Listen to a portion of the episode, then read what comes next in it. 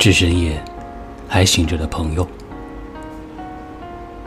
一切都是如此的平静，仿佛这个城市也厌倦了自己的疲惫，想好好的睡上一觉，养足精神，去迎接下一个疲惫。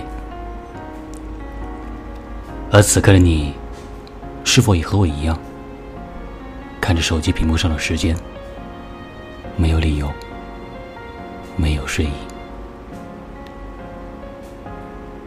刚才的你，可能在一遍一遍的翻着朋友圈，偶尔感慨朋友们的小幸福，也或许在一遍遍翻着手机的相册，却怎么也找不到几张。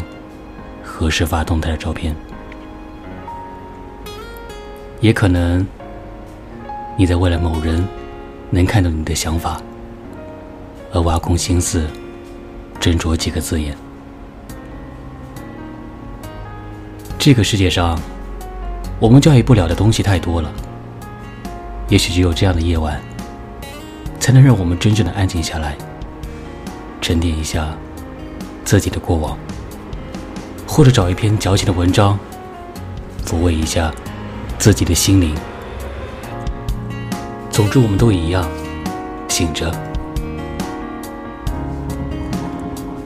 不知道从什么时候开始，我们奔波于自己的疲惫，忽视了自己的身体。等生病的时候，才发现，原来我已经过了想怎么折腾就这么折腾的年纪。朋友，关上手机吧，给自己的身体放个假。